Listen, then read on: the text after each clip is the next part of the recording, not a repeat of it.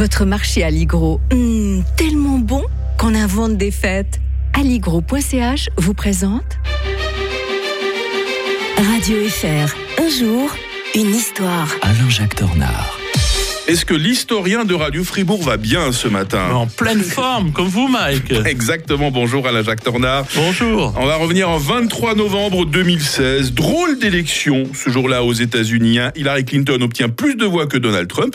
Et finalement, bah, c'est Trump qui gagne l'élection présidentielle. Et hein. Eh oui, je trouvais amusant qu'on revienne là-dessus parce que c'est toute une problématique actuelle pour savoir comment on vote exactement aux États-Unis. Vous avez remarqué que pour avoir les derniers résultats, il a fallu attendre des jours et des jours Mhm, pour mhm. certains États. Et puis on se demande comment un État aussi, un pays aussi moderne, fait pour avoir des résultats si tardifs, avec toutes les problématiques que cela comporte, c'est-à-dire la, la croyance de certains que les élections sont euh, truquées. Ce qui n'est pas possible, bien entendu, aux États-Unis, Mike, hein, naturellement. Non. On peut pas imaginer ça. Et en effet, elle avait eu 2 millions de voix de plus.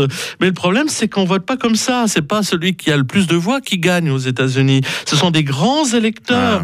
En fait, cette curiosité électorale avait fait d'ailleurs que George Bush, en l'an 2000, euh, et d'ailleurs en 1877, euh, un autre républicain, Hayes, avait euh, aussi eu plus de voix et puis euh, moins de voix et avait quand même triomphé. hein.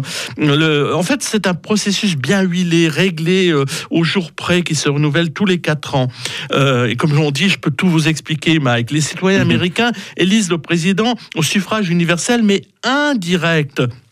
En fait, comme le pays était immense, il fallait vous pouvoir voter euh, en plusieurs jours et en semaine, parce qu'on pouvait pas voter le dimanche. C'était un jour chômé, c'était hein. un jour réservé à la prière. Vous savez, le, le, le, le christianisme aux États-Unis, ça date pas d'hier euh, qu'il est aussi euh, prégnant. Alors donc, euh, tout le monde ne vote pas en même temps, et c'est pour ça aussi qu'il y a des États qui sont un peu plus importants que les autres.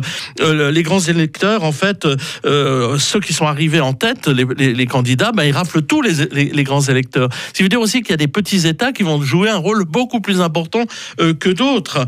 Les grands électeurs sont donc 100 538 dans tout le pays. Et ils forment le collège électoral qui se chargera d'élire le président. Le premier lundi qui suit le deuxième mercredi de décembre, c'est donc au tour des grands électeurs de voter directement pour le président. Et le dépouillement euh, de leur vote aura lieu 15 jours plus tard au Sénat aux Oh États-Unis. là, il faut suivre. hein. Ah oui, oui. Euh, c'est à cette date que le candidat vainqueur est déclaré à condition qu'il remporte au moins 270 voix de grands électeurs. Et le président élu, alors, fait ensuite son discours d'investiture devant le Capitole sur la Bible. D'ailleurs, on se demande comment on fera quand il y aura un président, un peu comme en, au- au- en Angleterre, hein, qu'on a eu, un, on a un premier ministre euh, qui est d'une autre religion, si on doit utiliser euh, La mhm. Bible. Euh, et donc, euh, euh, pour minimiser les files d'attente, on a décidé aussi de voter de manière électronique avec, ou par correspondance. Au départ, ce vote par correspondance devait favoriser les républicains parce que on, on se disait que c'était les vieilles personnes qui allaient voter pour eux. Mais en fait, on se rend compte que ça permet aux, aux minorités de voter en plus grand nombre, donc de voter et de faire triompher euh, les, les démocrates. Et bien entendu, certains auto- États autorisent la prise en compte des bulletins postés jusqu'au mardi suivant, ce qui fait que on vote encore après les élections si on veut. Alors on pourrait se méprendre et ça jaserait, comme on dit dans les tontons flingueurs. hein. Euh, et bien entendu, c'est de plus en plus le cas au pays de l'oncle Sam. On a de plus en plus de problèmes au niveau des votes. Demain, nous serons euh, le 24 novembre. On va revenir en 1848. Figurez-vous que ce jour-là, le pape était chassé de Rome. On en parlera avec l'historien de Radio Fribourg. Belle journée, Alain Jacques Tornard. Belle journée à tous.